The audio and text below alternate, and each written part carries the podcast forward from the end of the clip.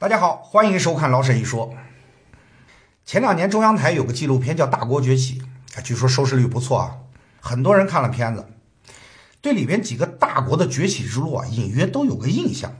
哎，如果让你在印象中啊，形象的去描述一下一个大国崛起的画面，可能有些人就会联想到那种类似于黑帮的那种故事情节。哎，当年的小弟处心积虑，找准机会，一举干掉了江湖老大，成为各帮各派的盟主。那事实上是不是这样呢？其实大多数时候还真的是这样。比如英国，你就是先后打败了西班牙跟荷兰，这才获得了海洋的统治嘛。又比如普鲁士，也是通过战争打败了法国，打败了奥匈帝国，哎，这才是这个有了德国的初步统一，使德意志成为新的欧洲大陆强权。所以这些成功案例啊，都会给我们造成一个印象。就是当新兴的强权取代旧的霸主，哎，在这个过程中肯定会有直接的对抗，甚至战争。但是有没有例外呢？有，否则我们中国也不会经常喊出那个和平崛起的口号。哎，这个口号之所以成立，是因为确实发生过，而且那个案例的主角就是今天的霸主——美国。可能有人有疑问啊，说美国明明是打了两次世界大战才发家的。哎，不错，美国确实参加了两次世界大战，但是有两点要注意。第一，那只是个结果，因为在一战之前，无论是经济、政治还是军事，基本上人家美国已经把所有内功都练完了，只是等着被承认而已。第二，两次大战那是跟德国打，跟日本打，但是跟那个老盟主英国却始终是站在一边，而双方甚至是最好的盟友。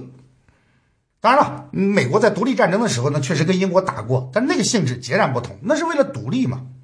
但十九世纪末之后，美国需要的是崛起，所以这次美国从英国手里夺走世界霸权，整个过程应该说是相对和平的。而且这一次啊，也是有史以来第一次，一个国家在没有跟旧霸主撕破脸皮的情况下，不动声色的完成了抢班夺权。而且呢，跟以往还有一个不同点。美国的霸权并不是通过直接掠夺财富，哎，或者征服土地才达成的。它不像那些旧霸主们，要么满世界的去建殖民地，要么完全依靠向战败国压榨赔款。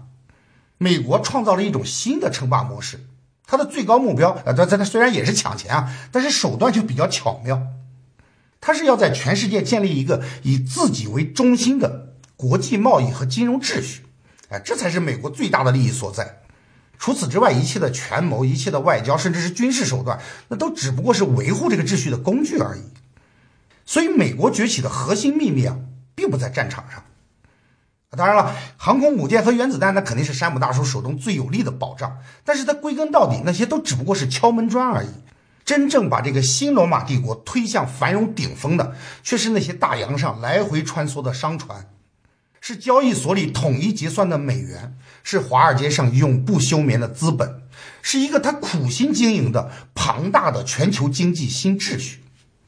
所以有历史学家就评论说，美国在迈向世界霸主的道路上，最关键的战役并不在中途岛，也不在诺曼底，而是在一些看似没那么重要的地方，比如说，在巴拿马潮湿的沼泽上，在布雷顿寒冷的森林里，在日内瓦喧嚣的谈判桌前。哎，其实这些才是美国历史上最伟大而且最关键的胜利。在以后的节目里，我们会逐一的去回顾这些看不见硝烟的战场。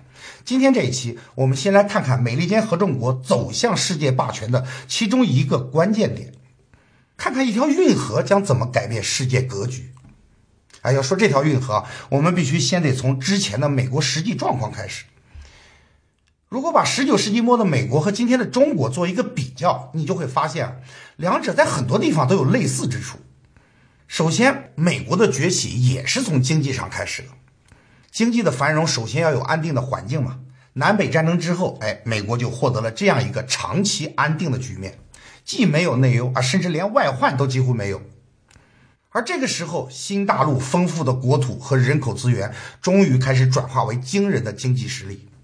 从一八六零年起啊，美国主导了第二次工业革命，迅速完成了工业化。四十年之后，就取代英国成为全球最大的经济体。那个工业产量占全球的百分之三十啊，几乎相当于欧洲所有国家的总和。而这个时候，距离第一次世界大战还有十四年。如果那个时候你要去问啊，说谁是当时的世界工厂，那所有人都会毫不犹豫的告诉你，美国啊。当时的 Made in USA 和今天的 Made in China 一样，也是迅速横扫全球市场，也是引发了欧洲人的一片恐慌，甚至同样也流行着所谓的美国威胁论。哎，你听着有点耳熟了吧？但是那个时候的美国，他还只是一个瘸腿的年轻人。因为虽然经济上确实站稳了，但政治和军事上的影响力还只是个不入流的小混混啊！当然这有历史原因啊。从地理上来说，美国四周它不是大海就是弱国嘛，在军事上几乎毫无威胁。所以你看啊，没吃过亏的孩子往往成长的比较慢，因为他缺乏动力。所以在很长一段时间里，美国的枪杆子相比他的钱袋子来说，那简直就不值一提。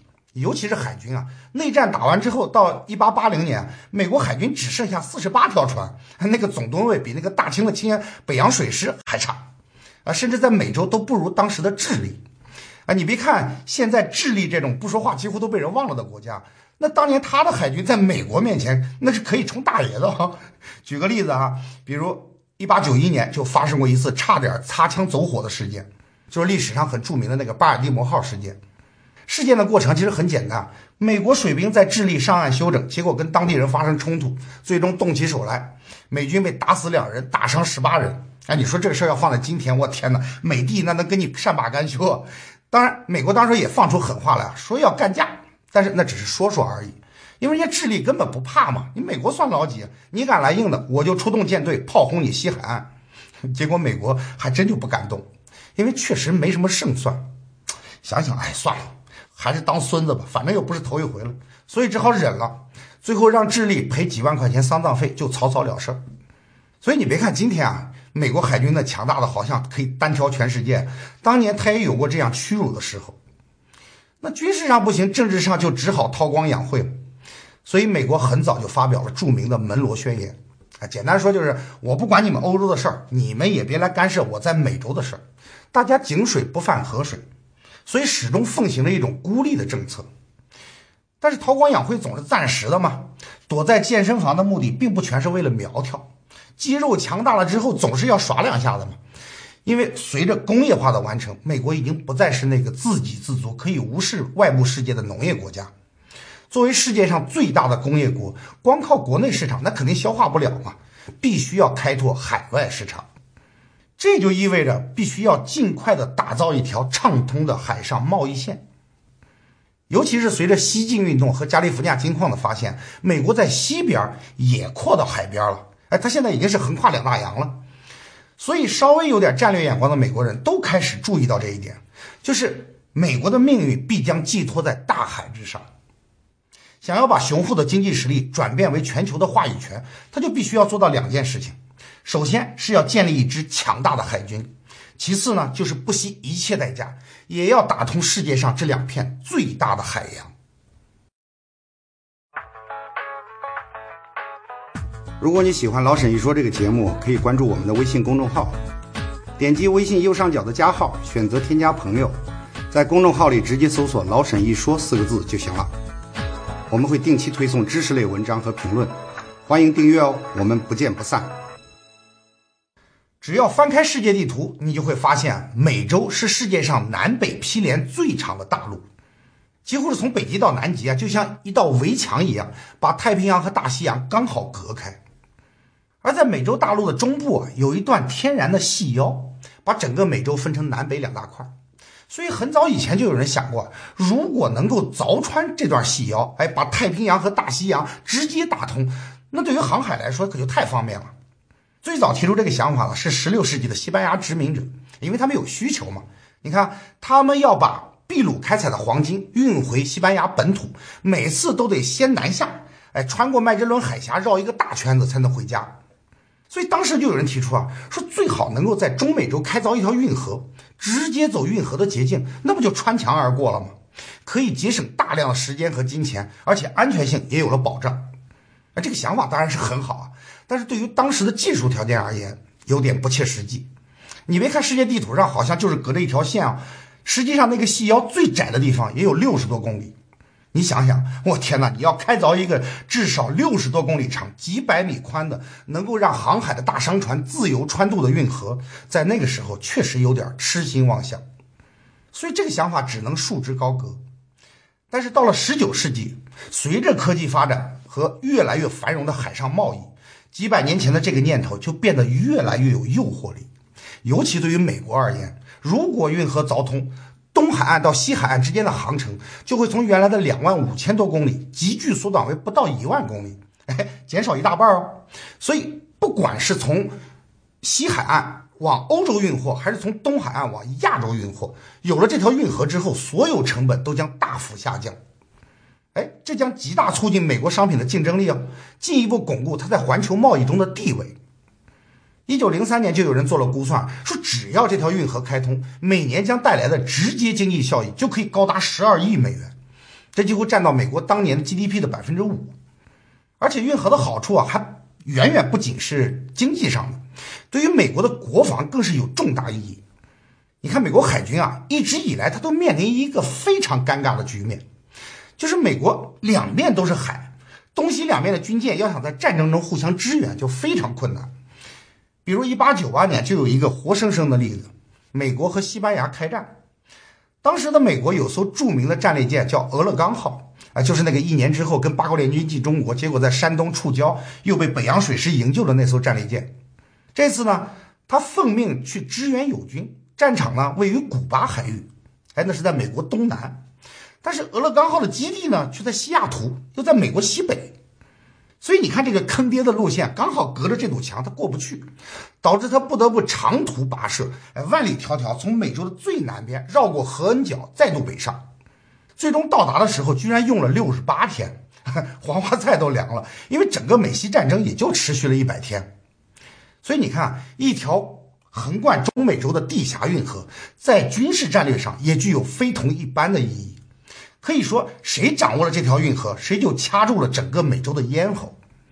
所以在一八九零年，美国的军事理论家马汉就在他那个著名的《海权论》里，专门辟出一章，再三强调了地峡运河的重要性，认为没有对于地峡的控制，就没有跨洋交通的自由。啊，这绝对是真知灼见啊！但是你美国能看到这一点，人家其他国家又不是傻子，当然也能看到。关键是中美洲，它又不是你美国的地盘。那个地峡最窄的地方就是今天的巴拿马，当时那是属于哥伦比亚的领土，哎，谁能在上面开运河，那还得人家哥伦比亚说了算。于是呢，围绕着运河开凿权的问题，就成了这些大国间的博弈场。其实这场博弈早在五十年前就已经开始了。首先来跟美国竞争的就是英国，作为当时的全球霸主，英国怎么可能心甘情愿的哦让你把住美洲的咽喉？老牌强国的战略眼光那是很毒的。所以，英国早在十九世纪中叶就介入了这场较量。那个时候的美国呢，无论是实力还是影响力，它跟当时的英国都还差那么老大一截。所以没办法，只好提议，哎，说咱们哥俩还是别争了吧，咱们签个协议，啊，不管谁开凿了运河，将来利益双方共享。这就是一八五零年的著名的那个克莱顿布尔沃条约。你说美国签的时候心里恨不恨？那肯定是咬牙切齿啊！关系到自己命门的一条运河，要让别人主宰一半，怎么想怎么窝囊。不过这些对于美国来说都还只是个小问题，最关键的是他搞不定哥伦比亚，因为总是谈不拢。当时美国条件说：“我来帮你挖运河，这个没问题哈，但是这条运河你总得为我服务吧？所以我有权利在两岸造船坞、造船厂。还有一点。”就是将来一旦打仗，这条运河就必须对我所有的敌人关闭。哥伦比亚当然不同意了，那凭什么呀？这条运河的主权那还是我的嘛？哦，你跟别人打仗，我就要对你的敌人关闭运河，这不等于我自动跟你绑成一团，变成你的盟友了吗？所以美国提出的这个条约，哥伦比亚从议会到舆论，他根本就不会同意。当然，如果仅仅就是不同意倒还罢了，你谈不拢就暂停呗。更糟糕的是，人家马上就找到了新欢。一八七八年，哥伦比亚政府做出决定，要把运河的挖掘权交给法国人。啊，这对于美国来说简直是晴天霹雳啊！因为到这个时候，这条运河对于自己的意义，已经是能不能从此主导海洋、主导世界贸易体系的国运问题了。所以当时美国呢，真是急红了眼啊！当时的总统海斯甚至公开宣称啊，说将来要不择手段占领运河。但说实话，你其实站在哥伦比亚的立场上，选择让法国人来干，那也是再正常不过的事情嘛。首先，这是一个巨大的工程，你美国又没有相关经验，人家法国的代表那可是大名鼎鼎的雷塞布，那是苏伊士运河的开凿者，好不好？技术上肯定比你强嘛。再说，你美国政府想独吞运河的企图，那太明显了嘛。你看人家法国，至少不以政府的名义参加项目，而是组成私人公司来运营，这就放心的多嘛。所以从哥伦比亚的角度出发，他的决定也是合情合理。于是，在一八八一年，法国人嘁里喀啦的就开始了工程，正式的在巴拿马开凿运河，而美国呢，则被无情的排除在外。在那一刻，好像上帝已经抛弃了美利坚。这个国家的未来好像已经不在他自己的掌握中了。哎，如果历史就这样发展下去，今天的世界格局将会出现怎样的变化，还是很难预测的。但是，也许冥冥之中真的有注定的命运。正当美国跺脚发狠的时候，居然出现了戏剧性的一幕。突然间，命运女神好像又站到了美国那边。法国人最初的设计啊，是开凿一条平行于海平面的运河，直接贯穿两大洋。但是，直到工程开始四年之后，他们才突然发现自己犯了一个致命的疏忽：这两个大洋的高度竟然不一样。太平洋那侧的海平面要比大西洋，那就是加勒比海这边要高出好几十公分。你说这找谁说理去？哎，你可能会奇怪了，海平面不是基准面吗？在哪儿的不都是一样高吗？其实不一定。由于各种原因啊，比如信风、盐度，还有地球自转造成那个科氏力等等啊，全球各地的海平面其实很多都是高低不一的。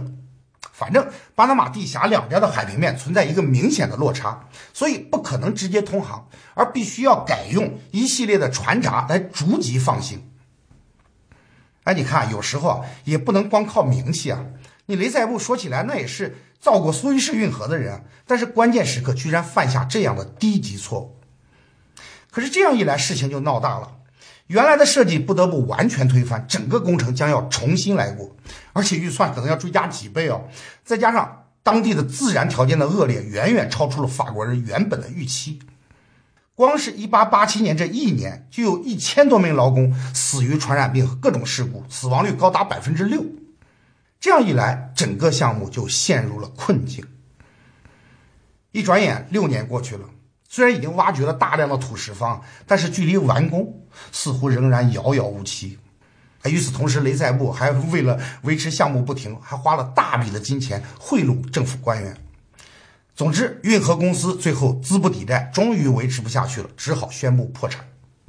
啊，虽然法国人马上又成立了一个新的运河公司来接手这个项目，但是同样进展缓慢。眼看在最后期限前已经不可能完成任务了，只好考虑把整个公司再次转让。就这样，对于新上任的第二十六任美国总统西奥多·罗斯福来说，一个千载难逢的机会就摆到了他的面前。这次，他将用个人的意志去改写一个国家的命运，同时也改写整个世界未来一百年的格局。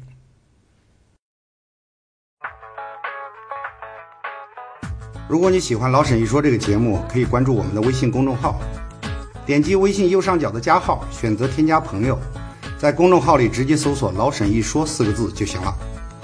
我们会定期推送知识类文章和评论，欢迎订阅哦。我们不见不散。在美国历史上有两位著名的总统都叫罗斯福，两个人还是远房亲戚。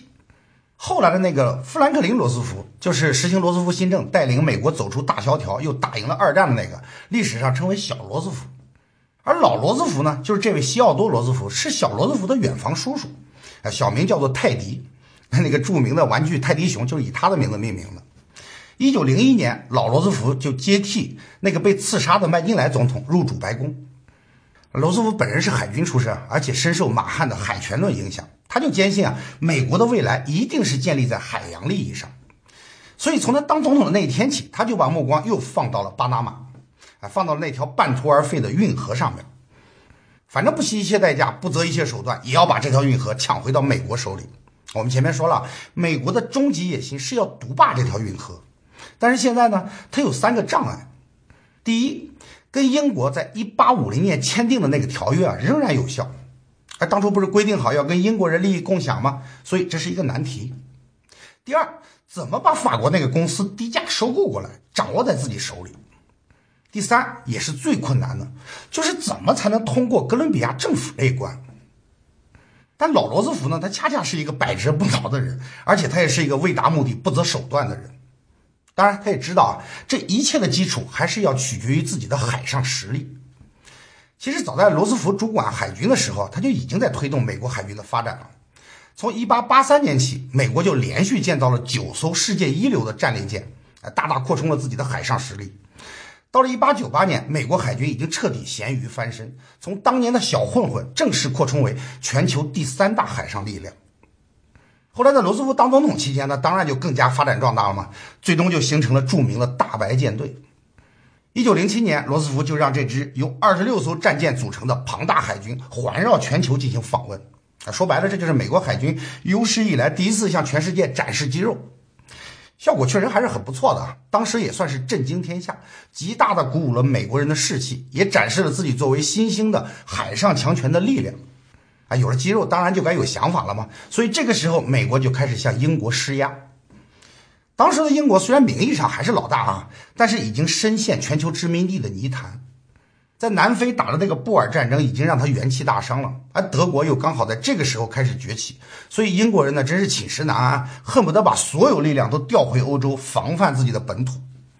就在这种情况下，罗斯福准确的判断英国已经没有能力在美洲跟自己纠缠，所以他就展开了一系列的外交攻势，最终迫使英国屈服，在一九零一年重新签订一个新条约。哎，说一八五零年原来那个协议已经不算数了，从今以后，美国就是未来运河的唯一保护者。哎，第一道枷锁就这样解除了。接下来，罗斯福就盯上那个法国的新运河公司，他怎么把这个公司搞到自己手里呢？美国人很快就发现，这个新公司的董事长叫做比诺瓦里亚。展开调查之后，就发现啊，这个人已经被巴黎的高等法院判定说他在任职期间有过贪污行为。哎，按照一般人的逻辑啊，这显然是一个腐败的领导层嘛，应该毫不犹豫的清除才对。但美国人的狡猾就恰恰体现在这里，他们马上意识到，让这个公司继续来运作运河项目，这个对谁最重重要？哎，可能就是对瓦里亚本人最重要。因为假如公司清算破产，回到巴黎，他很可能就要去坐牢。所以美国人不费吹灰之力就把瓦里亚给收买了，就让他在各地到处奔走。鼓吹啊，说公司反正要倒闭了嘛，要破产了嘛，卖掉一点是一点，总好过血本无归吧。于是就在估价上拼命估贬值，把公司资产从一亿美元评估到只有四千万，所以最后就以这个超乎想象的低廉的价钱，把所有公司资产都全部转让给美国。所以你看啊，千防万防，家贼难防，而且叛徒给新主子干活，往往是最卖力的。当然，后来的事实也证明啊，瓦里亚这个人绝对是美国在控制运河的过程中一枚极其重要的棋子儿。我举一个典型的例子啊，在收购了这个新运河公司之后，很快罗斯福又遇到了另一个危机啊，就差点使原来的计划胎死腹中。因为当时美国国内在运河的选址问题上又发生了争论。虽然法国人已经在巴拿马花了好几年的时间，把运河已经开凿了一部分。但是很多人又提出另一个方案，说我们干嘛非要在巴拿马开运河呢？我们可以另辟蹊径去尼加拉瓜开凿嘛。虽然尼加拉瓜的路线比较长啊，但是有天然的湖泊跟河流可以利用，还是一个很不错的选择嘛。结果在一九零二年，尼加拉瓜方案就在美国国会受到了更多的支持，当时有三百零八票赞成，只有两票反对。所以如果按照这样的结果，那巴拿马运河又建不成了。哎，就在这个关键时刻，瓦里亚就跑出来帮忙了，而且又是通过一个戏剧性事件挽救了整个方案。说来也巧啊，刚好那年加勒比海的一个小岛上爆发了火山，哎，毁掉了旁边一个小城，震惊了全世界。瓦里亚听到这个新闻，突然灵机一动，想起来尼加拉瓜几年前曾经发行过一枚邮票，哎，上面的主题就是火山爆发。他马上跑出去，想尽各种办法，终于搞到了几十枚这种邮票，然后发给国会的各个议员，说：“你们看啊，如果要在尼加拉瓜挖运河，你就得考虑火山爆发的风险。啊，你看人家官方都发行邮票，承认境内有活火山了。哎，结果这个威胁果然有效，帕塔马居然就起死回生，在第二次表决中反败为胜，成了最终的解决方案。估计尼加拉瓜政府后来一定把肠子都悔青了，就是因为一枚小小的邮票，使得本国的运河梦想，它就真的变成了梦想。反正不管怎样，罗斯福再次涉险过关，现在面前只剩下最后一道障碍，就是哥伦比亚政府。但是这块骨头最不好啃，怎么办呢？罗斯福横下一条心，哪怕用最卑劣的手段，也要达到目的。哎，跟你谈不拢是吧？好，我不谈了。一不做二不休，我干脆把巴拿马从你身上割出去。所以当时就形成两个方案：要么美国直接出兵，哎，占领巴拿马；要么找一些起义分子煽动巴拿马独立。罗斯福想来想去，还是选择第二种方案，因为直接出兵毕竟面子上不好看嘛。所以你看，老牌帝国主义他就最喜欢玩这种手段。到现在我们还能看到这一幕，在全球各地天天都在上演。于是呢，当时在纽约华尔道夫大饭店幺幺六二号房间里。哎，一场骇人听闻的阴谋就开始了，还是由那个瓦里亚居中策划，贿赂各方人士，每一个支持巴拿马独立的哥伦比亚官员都能够拿到一万美元，哎，高级将领三万，骨干分子两万。至于新巴拿马那个领导人阿马多尔，据说是拿到了十万美元。反正总之，为了策划这次起义，美国一共得花了大概五千万美元。哎，这也算是下了血本啊！要知道，当年购买整个路易斯安那才用了一千五百万。所以，一九零三年十一月三日，正如计划的那样，巴拿马就突然宣布独立。阿马多尔担任第一任总统。还有个传闻啊，据说他上台时候喊出的口号居然是“美国万岁，罗斯福总统万岁”。这确实有点太不要脸了啊！那个居中策划的瓦里亚当然也有奖赏了，他很快就被任命为巴拿马驻美全权公使。可怜的哥伦比亚政府，直到三天之后才得到消息，那当然要去评判了。但是美国怎么可能让你去的？哎，人家那些军舰是吃干饭的，所以哥伦比亚只能生生吞下国家分裂的苦果。可是又能怎么办呢？这就是国际政治弱肉强食的本质。哎，那接下来对美国来说，当然就顺理成章了。两天之后就跟巴拿马签署了关于兴建运河的条约，啊，就获得了运河的永久使用和控制权。再接下来，那当然就跟时间赛跑了。罗斯福又以惊人的意志力，全力推动运河的建设。哎，在法国人失败的地方重新发起冲锋，解决工程预算难题，严格督促工期。反正就一个目标，整个工程一定要尽快完成。甚至当时有人质疑他说：“你任命的那个运河工程总监，是不是权力有点过大呀？是不是违反法律了？”罗斯福一拍桌子：“是去他的法律吧！我只要运河。”啊，就在这种气魄的惯性下。一九一四年啊，就是第一次世界大战爆发的十几天后，巴拿马运河提前通航。到此，美国人终于实现了他们的梦想，哎，掐住了美洲的咽喉，把两大洋的交通牢牢掌握在自己手中。当然，在未来的几十年里啊，这条运河的航运量以每年百分之六点五的速度强劲增长。美国就凭借着这条水道，向海外输出了大量的工业产品，通过巨大的贸易顺差，初步建立了以自己为主导的国际贸易体系。到了一九三零年，美国已经掌握了世界上百分之四十的黄金储备。哎，这个时候，国际金融中心就开始从伦敦向纽约转移，一个新的世界霸主已经呼之欲出。而这个时候，老罗斯福早已不在人世。但美国人并没有忘记他的功绩啊，他们就把老罗斯福、华盛顿还有杰弗逊跟林肯一起雕刻在总统山上，并列为史上最伟大的四位美国总统。当然了，美国的英雄可能就是哥伦比亚的魔鬼，但政治人物啊，你本来就很难简单的去评价。就像巴拿马运河一样，它既充满了光荣的梦想，又充满了卑劣的阴谋。但不管怎样，这条运河都成为了美国崛起的一个重要关键点。一百年后的今天啊，世界格局确实发生了翻天覆地的变化，而大洋彼岸的中国也正在开始走向蓝海。所以在节目的最后啊，我们不妨温习一下当年双方当事人的感慨，也许会对我们有所启迪啊。